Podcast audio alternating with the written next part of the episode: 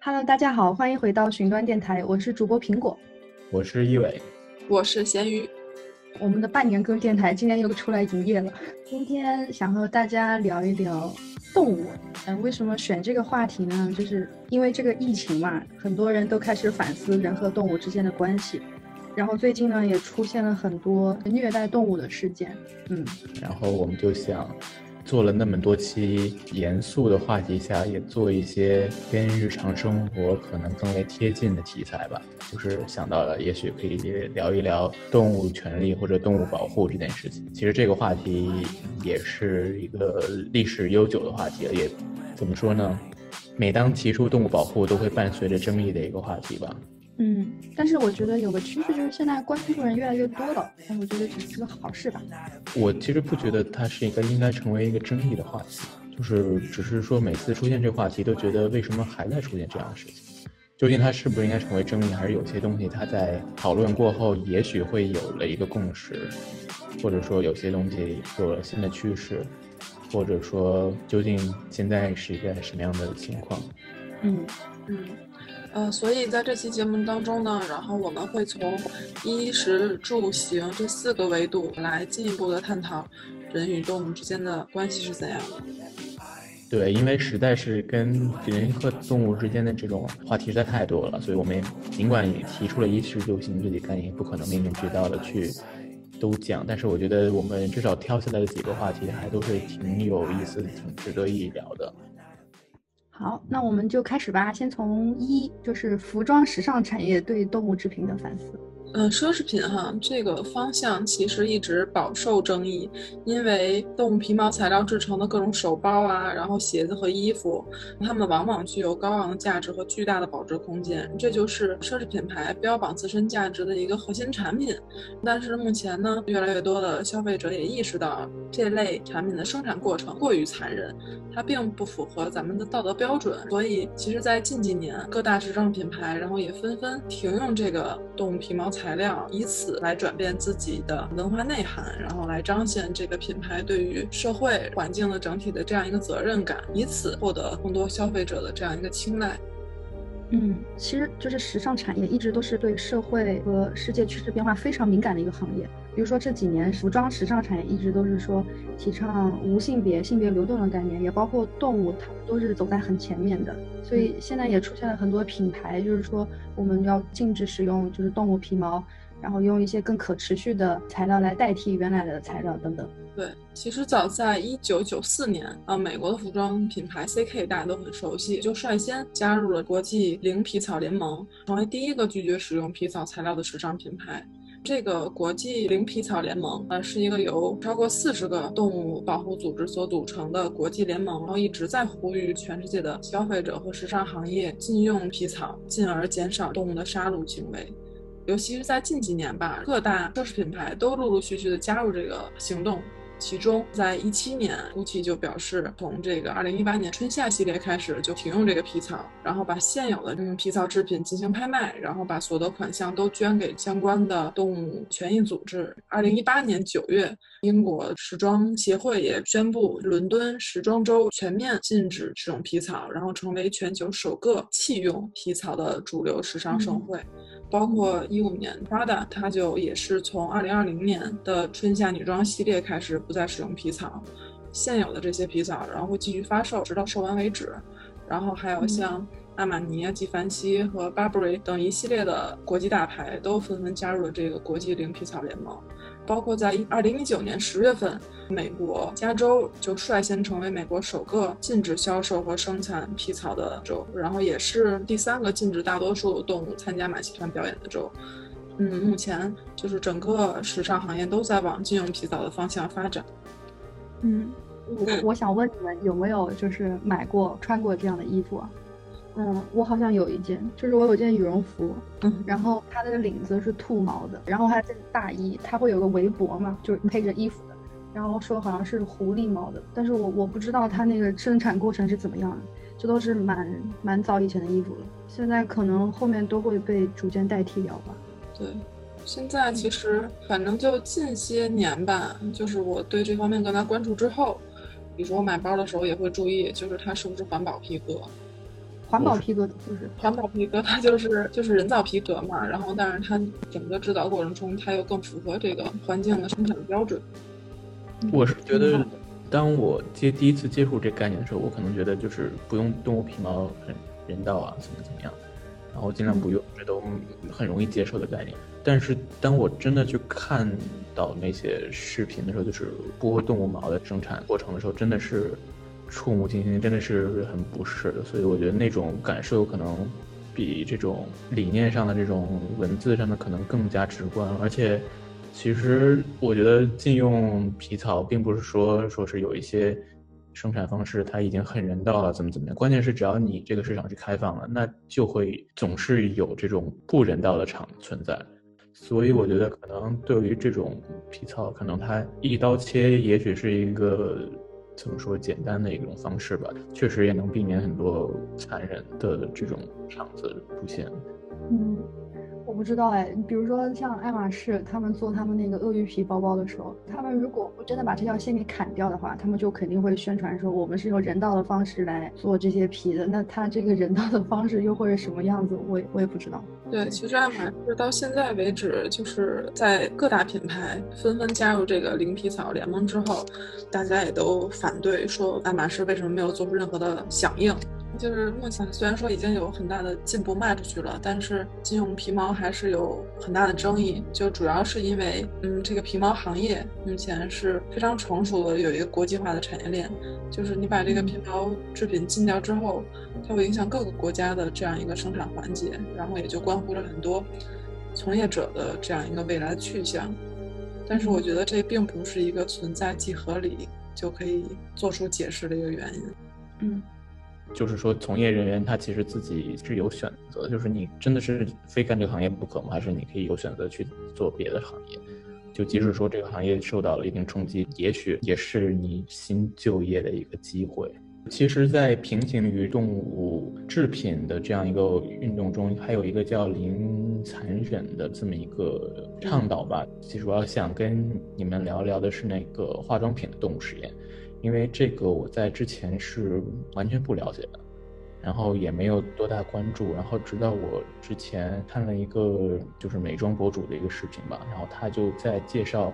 科颜氏还是什么品牌的时候，他突然就提到了这个品牌是在中国销售的，他就觉得这个品牌没有遵守这个零残忍实验的，所以说在意这个标准的人就不要去买这个品牌了。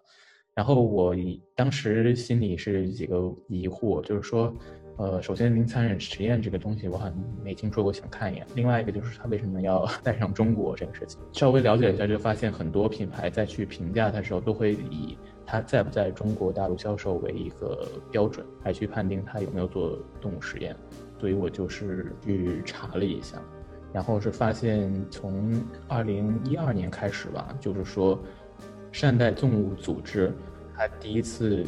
报道了中国的。这个动物化妆品实验的这个是个事情，也就是说，当时首先是欧莱雅百分之六的销售额都来自中国市场。然而呢，就是根据欧盟的法律，在当时已经禁止了在动物身上进行化妆品实验。所以当时在中国的情况呢，却是恰恰好相反。当时中国是规定每一种的新化妆品都必须要进行动物实验的。就是很多大牌，即使它在国外它可能是零残忍，但是它为了进入中国市场，它必须还是要符合中国的法律要求，就必须还是要做动物实验，对吧？嗯，对，就是要在线下的门店去卖的话，就是要去做这个。至少在二零一二年到二零一九年都是这个样子。我就关注了一下它后续的一些进展。其实从二零一四年的时候，咱们国家就有个新的政策，就是中国咱们本地的国产品牌，所谓非特殊用途的化妆品就不需要再做动物实验了。但是对于进口的品牌，他们还是需要去做的。嗯，哪怕是你在线上销售，你也难以免除这个必须做动物实验的这个事情。然后从二零一九年的三月份开始，中国这个药监局它就颁布了一个新的办法。明确规定了一些非特殊用途的化妆品，比如沐浴露、香水、洁面等产品，在符合安全规定的前提下，可以免于毒理学实验。就虽然这个办法不适用于特殊的化妆品，比如说防晒或者染发剂，但是就是它的重要意义并不因此减弱。就说这个办法向化妆品行业释放了一个好的一个信号，就是说中国正在向零残忍的目标逐步迈进。我记得这个当时在知乎好像也有一些讨论，就是大家一开始会关注这个事情，就是说，哎，化妆品现在不需要动物实验了，是不是够安全？但是其实，像化妆品，它已经获得那么多年的发展了，它有一些成熟的试剂，并不需要还进行动物实验，而且有很多可替代的实验方式。其实我好像也没关注那么多法律什么的，我就是从。因为我自己也会买一些就是护肤品啊，我发现最近可以在天猫上买到那个，这么说好像有广告的嫌疑，就买到最像了，一个美国的 Drunk Elephant，然后它就是在最早出现的时候，就是号称是四个 free，就是所有的什么无香精啊、无动物实验啊，就孕妇都可以用的，特别特别安全的。然后这几年是个很火的小众品牌，然后之前就只能在美国买到，它是就是网上销售的。我最近发现它开了天猫旗舰店，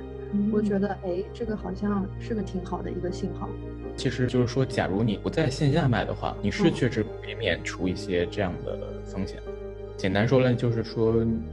那个信号算是一种折中的方式，就是我们在法律法规完善之前，品牌可以通过这种方式避免一些审查吧。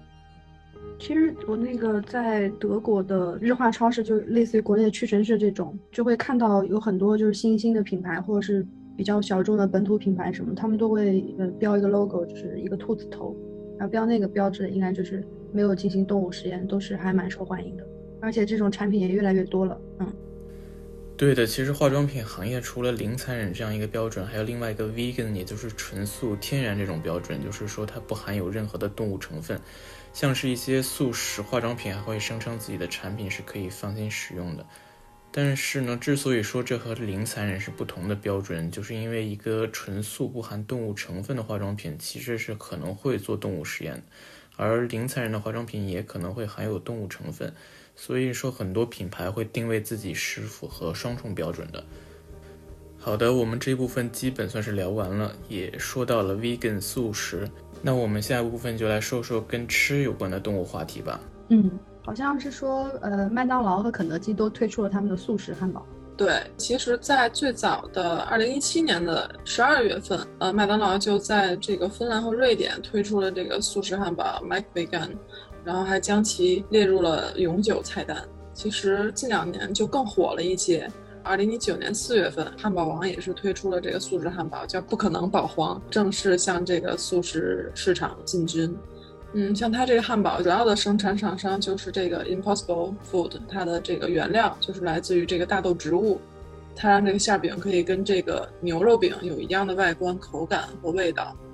宜家在去年四月份也推出了一款纯素的草莓冰激凌，在欧洲，这里面就是不添加任何的鸡蛋、黄油和牛奶。就是最近吧，四月中，星巴克然后也在中国推出了基于植物蛋白的这个人造肉午餐菜单儿。这个产品就是由这个美国的 Beyond Meat，也是另一家专门做人造肉的一个公司来生产的。前些日子，肯德基，然后也推出了一个全新的这个叫植被黄金鸡块，在这个上海、广州和深圳的三家指定餐厅来进行销售。嗯，我觉得这个素食主义完全在这个快餐行业吧，已经是完全兴起的这样一个状态了。我觉得国内从来不缺纯素的食物。觉得根本还是一个理念的问题，就是说你不吃素的理由是什么？因为我觉得，就像那些行业吧，他们可能希望提供更多的选择给那些吃素的人。你来我的品牌，你也可以吃到一些纯素的东西。可能，嗯，对于这些品牌来说，他们做了一个新的尝试吧。但是，比如说，对于真正在中国吃素的人来说，他们真的选择是挺多的。嗯，嗯。其实我们就是我们国家吃素应该历史挺悠久的，因为有佛教的传统在嘛，寺庙旁边都会有斋饭啊。其实中国如果真的想做，应该会比国外好吃很多吧？对对对，这也导致就是我们国家吃素的人群跟国外，比如说德国地区，就是主动选择吃素的人，他差别很大。现在就德国的情况来看，很多就是年轻人，他出于就是保护环境，然后少吃红肉这种想法出发，然后来主动的选择减少肉食的进入。但是这个观念可能在中国，呃，可能也不太现实，因为我们国家人均的蛋白质摄入量还不是特别高。嗯，那我觉得这个算是对吃素的一个误解，因为理论上来说，人们所需要的营养其实基本上可以不通过食用动物就可以获得了。所以说，你吃不吃肉，其实只是你对于一个食物味道的追求和习惯而已。所以我觉得这个点是质疑的。我不知道苹果，你有什么想说？当然啦，但是就是你每次为什么吃素这个话题会这么的尖锐，会被很多人批评，就是因为很多人他的想法就是，嗯，我们现在可能肉吃的还不够多，你就让我们少吃肉，对吧？就就是因为这个观念的冲突，所以吃素才变得好像很难，甚至会变成有点圣母的那种。嗯，就我觉得之所以，嗯。就是刚才提到的哈，像 Impossible Food，还有这个 Beyond Meat 这两家人造肉的一个大公司，然后它在就是三四年当中吧，先后拿到了千万甚至几个亿的这样一个投资，得到了一个很快速的一个发展。比如像这个 Impossible Food，它就进入了美国五千多家餐厅，包括它呃马上也要进入到这个中国市场。对，我觉得其实不管吧，人们是出于什么原因去吃素的，我觉得大家都不妨可以尝试一下。其实，就是一个很大的发展趋势。嗯，是的。嗯，可能我们也需要就是更多的就是新的观念的普及吧。就是就像刚才那个一伟说的，其实我们完全可以不摄入动物蛋白，我们完全就是我们所需要的完全可以从植物中提取。我是想说，就是中国有特别好的饮食的基础，因为我们一直很爱吃豆类，中国人，所以就是再加上更好的观念的普及，可能素食主义可以变得更加的主流，它不再是一个小众的选择，可以是，嗯，就更多人关心的一件事情。嗯嗯，我同意你说的啊，首先。但是其实我觉得，相当于你绕了个弯子，相当于我们现在不去讨论国内国外素食主义者他们的回应那些问题，因为觉得这方面的观念普及可能很难，所以我们就先来聊一聊，要不要就是吃豆子、吃豆制品这些东西，我们是不是可以多吃一点？相当于在这个问题下，我们进行了回避，然后去提供一个解决方式。嗯，我是这样想的，就是因为我自己尝试过严格的素食，我发现就是饮食习惯是非常难以改变的。你在不吃肉的时候，可能会比较难维持下去。我的意思是说，中国人因为有吃豆制品的饮食习惯，所以他其实这种生活方式的改变是比较轻松的。再加上观念的普及之后，就会变得更容易。我是这个意思。嗯，我说的可能还没有那么远，就是说我可能还没有说到你要不要改变，我只是说。这个理念你自己怎么消化的时候，究竟是到哪一步？假如他没有进行消化的话，就去让他去呃观念上改变，我是觉得是挺难的。我现在就处于我观念上了解这些事情，但是我还没有从行动上进行改变。我是觉得可能在行动改变之前，那些讨论也是必要的。就是说，确实每个人的像你说的改变习惯是很难的，但是讨论是可以进行的。而讨论不应该去回避那些。对，我认同你说的，就是我们要知道为什么国外会兴起素食主义的这么一个，而且很受大家认可的一个概念，就是因为它其实是对呃我们地球环境的一个关怀，是出于这种很可持续的这么一个想法。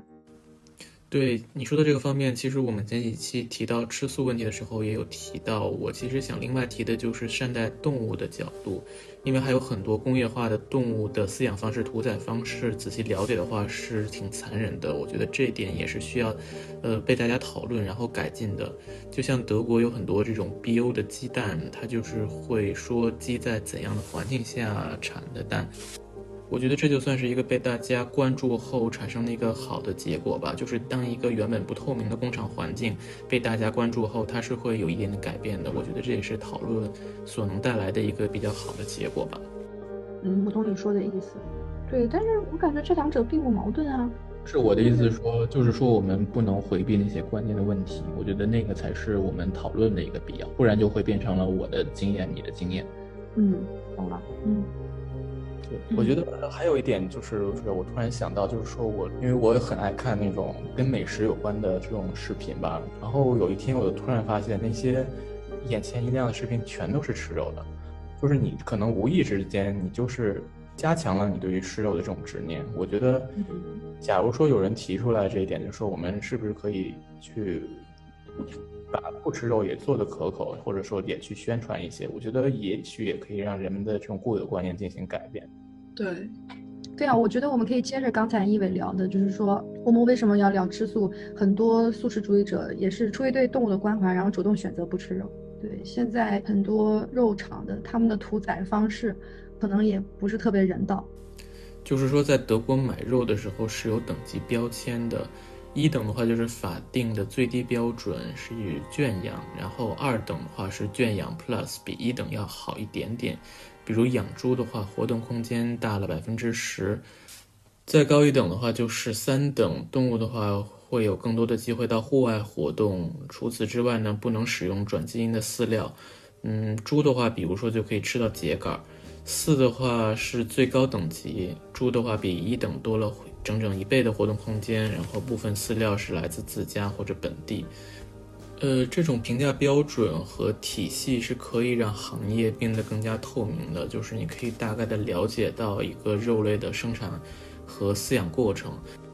我们当然都知道，一等到四等是可以明显的看到肉的成本是在上涨的，但是我觉得这样一个清晰的标准，也就可以更加好的告诉你，就是肉究竟贵在了哪里，而不是售卖一些很空洞的概念。呃，另外，我们超市常见的肉类其实就是一等，然后四等，就这两种等级，就是四等，也就是我们大多数所说的 BO 的肉类。当然，在实际的这种市场竞争下，我们碰到另外一种情况，就是一等的肉在超市经常特价。呃，这也是让大家另外诟病的一点，就是通过这种细化的标准，你本来应该这种低等级的肉越来越少的被消费者选择才好，而不是你另外说搞特价去诱导大家购买。嗯，最后说一点实际的吧，就是我们在自己在德国上学，其实经常说德国的肉比蔬菜便宜，说的其实就是这种低等级的肉类，当然也是我们上学的时候经常买的，因为单从价格上的话，BU 的肉会整整贵上一倍。嗯，不知道你们就是会怎么处理这种比较尴尬的时候，就是当你在理念上接受了要买更好、更优质的肉，但是会因为价格比较犹豫，然后会感觉有些无力。其实这算是一个素食主义挺经典的一个讨论，就是素食主义有时候它的批判者就会说它代表了一种更昂贵的生活方式，就菜啊或者肉啊，它都会变得更贵了。你能选择这种生活方式的人，那么对你的经济条件也会有一定的要求。所以我觉得可能出路还是呃通过更多的个体对这个行业施加的压力，然后来促使它改变它的底线。比如说，把标记为一的它的那个肉类的屠宰方式再提高一个水平，更好的关照动物的福利等等。不然，只是靠行业自己改变还是挺难的。没有外部压力的话，他们自己应该不会有改变的动力。对，都是通过消费者的行为模式，然后包括他们的思想的改变，做出这个行业的变化。我们刚才聊了一和十这两方面，下面我们来看看行这个方面。行主要就是旅游业嘛。其实我们在生活当中，除了吃肉或之类的，我们跟动物主要的就是能跟它们相遇的一个方式，就是在动物园里。嗯，它是我们去认识动物、了解动物的一个主要途径之一。但是动物园的存在一直都是存在争议的。呃，在我找资料的时候，我看到约翰伯格曾经写过一篇和动物相关的文章，有句话是这么说的，我念给大家听一听：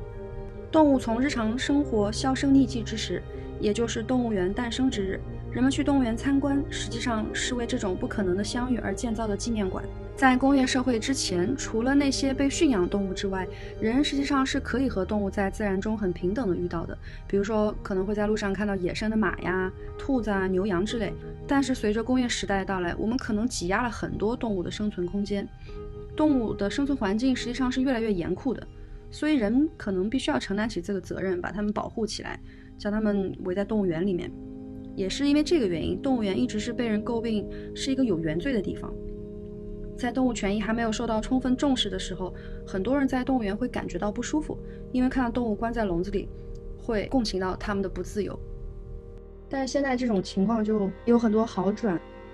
比如说从大概上个世纪开始吧，就有一个德国人，他之前就是喜欢收藏动物，然后为了更好的展示他的动物，他就把。它的那个呃，整个场地设计成一种沉浸式的景观式的体验。这之后，他也为这种设计方法申请了专利。然后，许多动物园都开始模仿，然后逐渐演变成现在的就是更加生态的保护动物的这种动物园设计方法。然后，还有一个学术名词就叫丰容。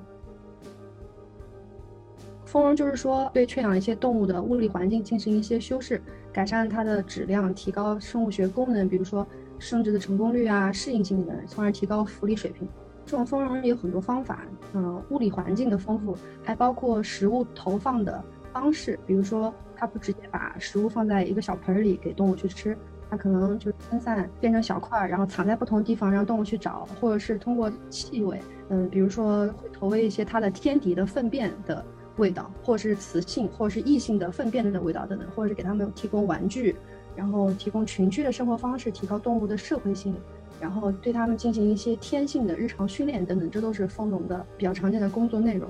嗯，就是包括一共是五个方面吧，一个叫食物丰容，然后环境丰容、感知丰容、认知丰容和社群丰容。嗯，对。就你们经常去动物园吗？就最近有逛过动物园？我春节去过广州的长隆，觉得那块儿按丰容这个术语来讲，哈，做的还是不错的。就是所有的动物都生活在一个很露天的一个环境，包括去游览的时候，我感觉也不会对它们造成过大的影响。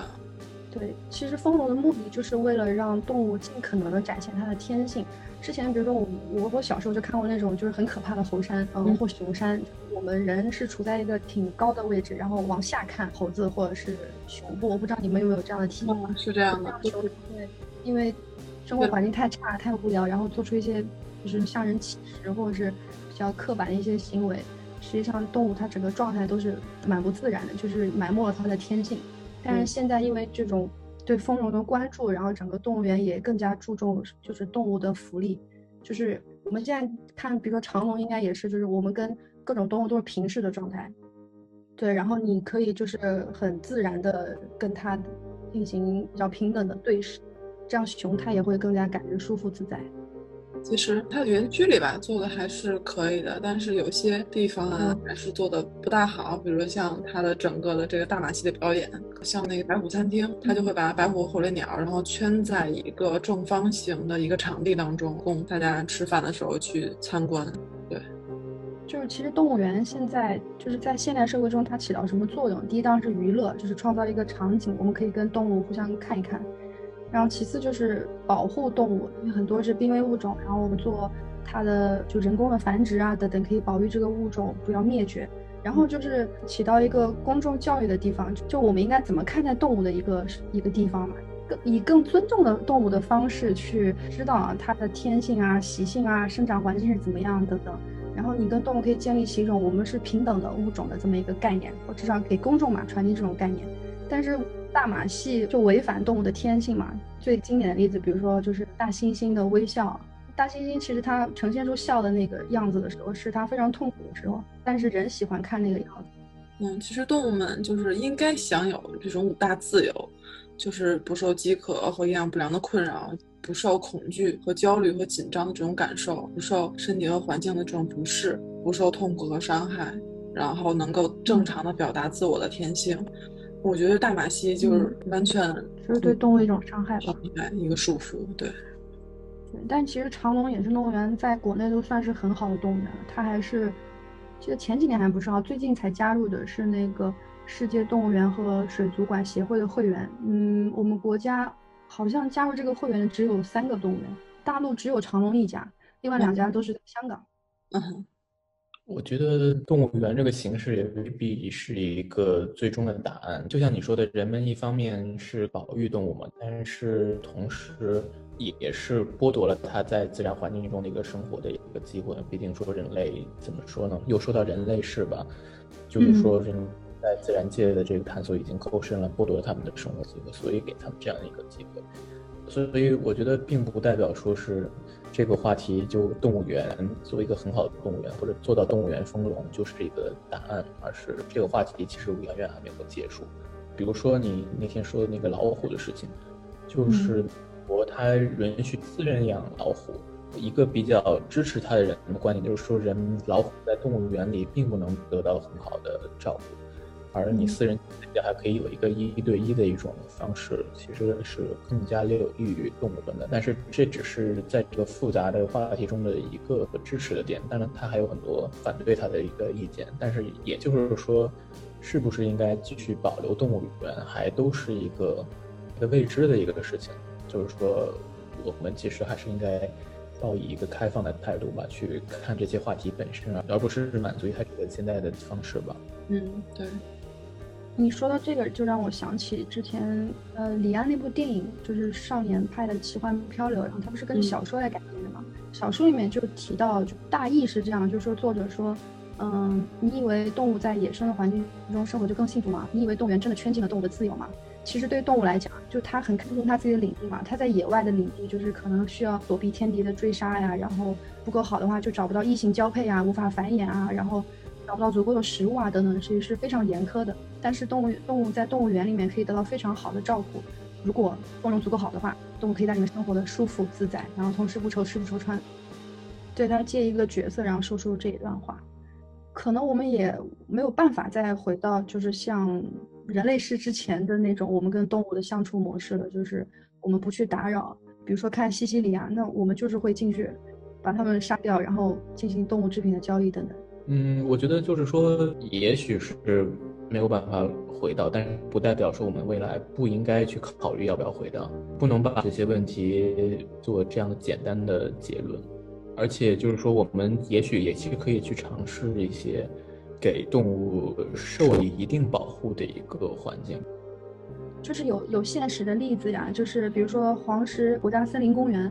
然后它就是把那一片区域划出来，然后让子动物在里面，就是是一个完整的生态圈，我们也不需要做过多的丰容什么的，大自然就天生长在那里的，就是这个是跟动物园是并存的，因为现在像黄石这样的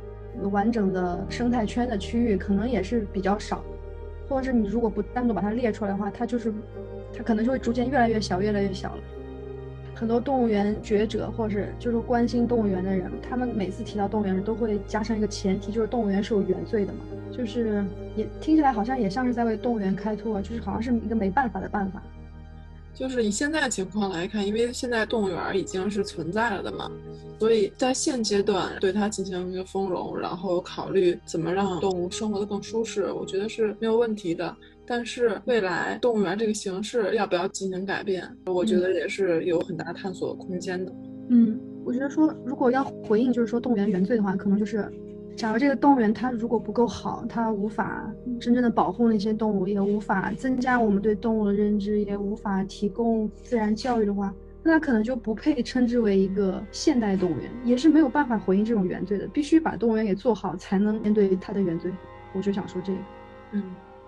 其实除了在动物园我们能与动物相遇之外，很多人都选择在家里养个宠物，以更长久的陪伴自己。宠物现在已经成为一个就生活方式之一，养宠物。对，这一个直观的感受就是我身边的猫奴越来越多了。对，嗯，因为猫相对于狗来说就更好照顾一点，对它更独立一点。嗯，它也不需要太大的空间，它是就是在室内就好，也不需要天天遛之类的。对，但其实随着这个宠物市场的逐渐庞大，其实大家也更多的去思考，就是怎么去给这些宠物提供更好的生活环境。所以其实现在很多的宠物家居的设计或者宠物用品的设计，也更加的注重这些宠物的使用体验，像。最近的这样一个趋势，就是很多著名的设计师都以这个模块化设计为理念，为这宠物去打造这样一个产品，这样给用户提供了更多可能性。主人可以根据这个爱宠的喜好，然后为它量身打造一个独一无二的。生活、休息、娱乐的这个休闲场所，嗯，它的目的其实就是帮助主人和爱宠之间建立更为密切、更为和谐的关系，同时也希望说这个宠物家具可以跟整体的这个家居环境更好的融入吧。好像是几年之前吧，我就看到有一些建筑师，他们好像是日本的，然后他们搞了一个比赛，就是为宠物设计家具的比赛，有很多知知名的建筑师都参加了，就是让宠物更好的在这个房子里跟主人进行一些互动或什么的。我也看到有些博主他改造自己的家，就比如说在墙上一个给猫的走道啊什么的。嗯，其实有一个说法，就是占有空间其实是一种权利的象征。嗯，就是你有权利占用这个空间嘛。但现在我们人类把一部分的权利分给动物，我不知道这是不是代表着动物的地位的进一步上升。然后我在想，这些宠物的主人，因为他自己有了一个动物。然后他可能也会更加关心更广泛的动物群体的福利啊、待遇啊等等，他会就是天然的更关心动物嘛。从这个角度来看，可能应该是件好事吧，我觉得。但是我一直在纠结这个问题，就是说，不管是宠物用品还是宠物家具，其实都是以人对动物的观察，然后来进行的这样一个设计。但是到底是不是真的能为宠物营造一个更舒适的环境？其实我对这方面一直有所怀疑。比如说，就近期吧，我看到两个比较著名的设计师给宠物做的家具，其实都是这种模块化设计。他们都是把这个猫窝设计成三种模式。就是有一个敞开模式，一个半封闭模式，一个全封闭模式，目的就是来满足宠物不同的心境。但是其实你在这个使用过程中就会发现一个 bug，就是说这个主人是怎么来确定说你的宠物当下的心境是什么，当下的需求是什么？你怎么去给它进行这样一个调节？很大程度上，我觉得都是人类或者是主人一厢情愿来做的这些事情。它的方式是给一个窝，然后能变三种样子，而且这个样子是人来决定怎么变。那是不是还不如给它的三个窝好？当然，你要从设计方法上来说，确实是一个很符合现代的设计观念嘛，就是你先去观察，把以人为本的这套设计方式顺在宠物身上，我觉得也是一个观念上的延续吧。就是也不再以自己的这样一个主观的一种方式啊去选择动物的舒适。当然。你细想，其实你也不知道动物是不是真的喜欢，但我觉得这样的尝试方式总归是比你你以人的标准来去提供是更好的吧？对，其实除了产品领域方向，在呃室内设计方面，其实也体现了人类和动物更加平等的这样一个关系。近些年吧，有不少这个宠物咖啡店的这样一个兴起，比如说杭州一个叫 Nova Pets 的这样一个宠物咖啡店。就是它可以为宠物和主人同时提供一个自由社交的一个放松场景，就是在这里，宠物和主人都可以各自点一份餐食去享用，主人可以在这里跟其他的人去社交，宠物也可以在这里美容啊，然后去玩耍，然后跟其他的一些宠物小伙伴一起来度过一段美好的时光。然后再包括，其实很多的宠物医院开始。把这种设身处地的这种设计理念带入到整个的布局当中，比如说他们会使用很多的，比如说大地色调啊，然后或者是很弧形的那些间接照明，去给宠物来提供一个平和的自然的这样一个氛围。同时，它也通过一些设计手段来缓解这个动物和人类之间的一个关系。除了这个医疗场景和商业场景之外，然后还有一个办公场景，就是现在其实也有很多公司吧，致力于打造宠物和员工。之间的这样一个和谐的相处，所以在办公室的设计上比较讲究，怎么能更好的解决宠物呃造成的这个清洁压力，然后包括怎么保证员工和宠物之间的良好的沟通，然后以及啊那些不喜欢宠物的员工他们的人身安全，整体都是在往一个建造更加平和关系的这样一个方向而努力。嗯，其实我是想到，就是说，即使说这些观念，他们是一些行业发起。它可能就相应的产品或者服务，那其实也不完全说是你需要去买这个服务，你才可以给你的宠物提供这些。你有这样的理念之后，你可以自己去创造一些环境，或者说 DIY 一些家具啊，或者怎么样，我觉得也都是一种方式。就毕竟市上市面上可以给宠物选的家具应该也挺有限的，然后，嗯，估计选择的可以选择的范围也不是很广，嗯。就自己在家做可能更核心一点。对，就以现在这个市场来看的话，就是大同小异，可能就是材质上、造型上有些变化而已。嗯嗯。就是我突然想到一个问题，就是我作为一个养狗人士，我就常常在反思：我把它养在家里就真的好吗？早晚各遛一趟。他只有在短暂的可能半个小时，去跟外界的其他的小伙伴们去接触一下，然后去透透风，就是感觉养猫束缚了他。我觉得很多人都在想这个问题，所以就比如说，有一些办公环境是允许你去带宠物的，但是就以这一条来说，不一定每个人都能享受到这样的福利。也许你对我们这种没有养宠物的人就是一个提醒，就是在我们没有想清楚这些问题之前，先不要养。我之前养猫的时候，甚至都会有这样的想法。虽然说猫通常来说都是可以放在家里养的，但是我之前养的时候还是买了个遛猫绳，然后试图带它出去散步什么的。就是我的猫就非常的害怕，就是害怕那种陌生的环境，然后就会往我怀里钻。我觉得狗狗的话可能就另外一种吧，就是其实我家的狗也是比较胆小，就是我会反思它天生就胆小，还是说我把它养在家里，它才会变成这样。我会之前带我的猫去公园，然后我就把那个带的那个猫笼打开，嗯，它只敢把头探出来，探两个眼睛出来，然后就把头缩回去了。就就那时候我也不知道我什么心情，就还挺复杂的。就是我补充一点吧，就之前有提到的呃善待动物组织，它的一个简单的原则就是说，其实动物不是供我们实验、食用或者穿戴或者娱乐以认识任何方式虐待的。我看到也有文章在提出说，其实我们从动物身上获取爱是一种自私的一种欲望，总会对它产生一种不可避免的痛苦。就是说，其实也许人就是应该渐渐抛弃这种留养动物的习惯或者这种行为，它算是一种比较极端的一种情况吧。我们今天聊了动物的话题。主要的想法并不是对于我们现在的行为，或者对于我们过去的一些生活方式进行一些呃指摘，或者说是挑战。我们其实还是想讨论的是未来的文明的社会，人和动物之间的关系可以是怎样？这也就是我们转型设计的一个设计方法嘛，就是说我们对于未来的一个理想有一个清晰的设想。嗯，有一些话题可能会是有点绕，但是其实也是希望在过去和现在以外找到一个我们可以讨论的一个平台，在讨论未来的时候，我们也许可以更加放弃一些对于现在或者过去的一些执念，而去讨论一个理想的一个状况。对，就是我们就希望通过这期节目，可以让大家去思考如何跳脱出当下的人与动物之间的相处的这样一个模式。不管是为我们自身也好，还是为动物更有自尊的生活也好，嗯，而且在我的想法当中，就是一个更加现代、更加文明的社会，一个更高程度发展的社会，那动物的权利一定是更好的得到保障的。我是觉得大家对于讨论，我觉得很多时候。只是出于捍卫自己的一些行为或过去的一些行为，而对于一种现象做出一种避而不谈，或者说是一种嗯厌恶。我觉得这些在讨论未来的时候，我们是可以去开放一些的。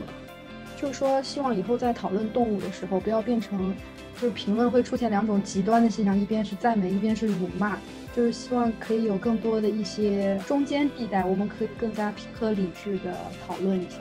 希望这期视频起到一点点抛砖引玉的作用。嗯，那我们这期节目就聊到这里，我们，大家下期再见，拜拜，拜拜，拜拜。